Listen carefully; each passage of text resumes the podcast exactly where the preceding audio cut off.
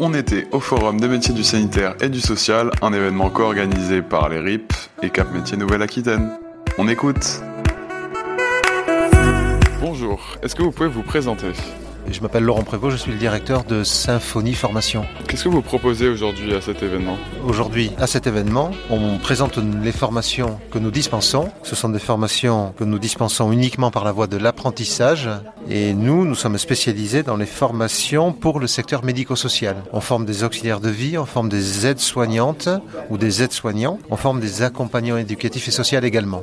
Selon vous, euh, quels sont les avantages ou les inconvénients de ce genre de métier-là? Bah, Il y a surtout des avantages, autrement je autre chose. Les avantages, c'est qu'on travaille euh, dans l'humain, on travaille auprès des personnes, on, les aide. Les inconvénients, bah, c'est que comme tout métier, il y a parfois des contraintes, notamment euh, le travail de nuit ou le travail en intervacation, c'est-à-dire quand on est auxiliaire de vie confirmé et que l'on va de domicile en domicile, ça peut être parfois fatigant d'aller de domicile en domicile, surtout quand on n'a pas de véhicule. Merci beaucoup. You talk. You talk. You talk.